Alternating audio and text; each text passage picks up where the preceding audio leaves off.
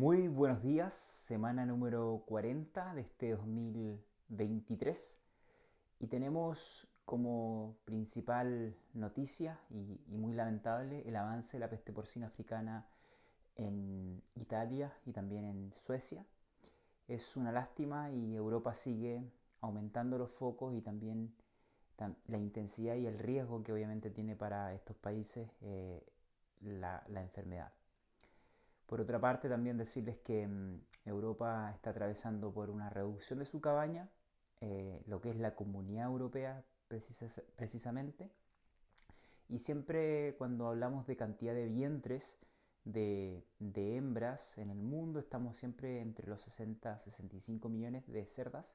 y Europa siempre se caracterizó por tener 10 millones aproximadamente.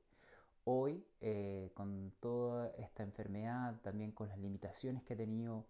eh, de legislación, Europa está en 9 millones. En menos de 5 años se ha reducido un millón de cerdas su soberanía y también su censo reproductivo. Decirles que estuvimos eh, hace pocos días y, pudimos presenciar un excelente podcast de, The Farm Revolution, quien, quienes muestran y cómo la comunidad europea, los legisladores han detenido una agenda que venía a, a legislar nuevamente el espacio de las cerdas en maternidad y que esto se detuvo principalmente porque los ganaderos han podido argumentar la pérdida de producción y soberanía que podría conllevar este tipo de legislación y podremos ver en este video que los principales puntos a señalar es que una legislación de esta magnitud podría conllevar a un aumento de eh, los gastos, los costos y obviamente los consumidores van a consumir mucho menos, menos alimento y tendrían menos alimento porque además debido a las restricciones de construcción y no poder ampliar los espacios que se estaban eh, intentando legislar, iba a reducirse el tamaño de las granjas, por tanto una reducción de la producción y por tanto un aumento de eh, riesgo de, perder la soberanía alimentaria.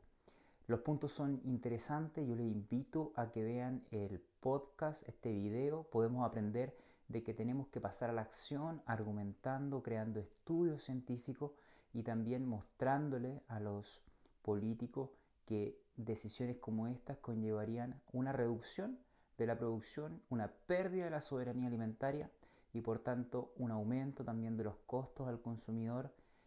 en un alimento que es fundamental para la sobrevivencia. Así que les invito a que lo vean,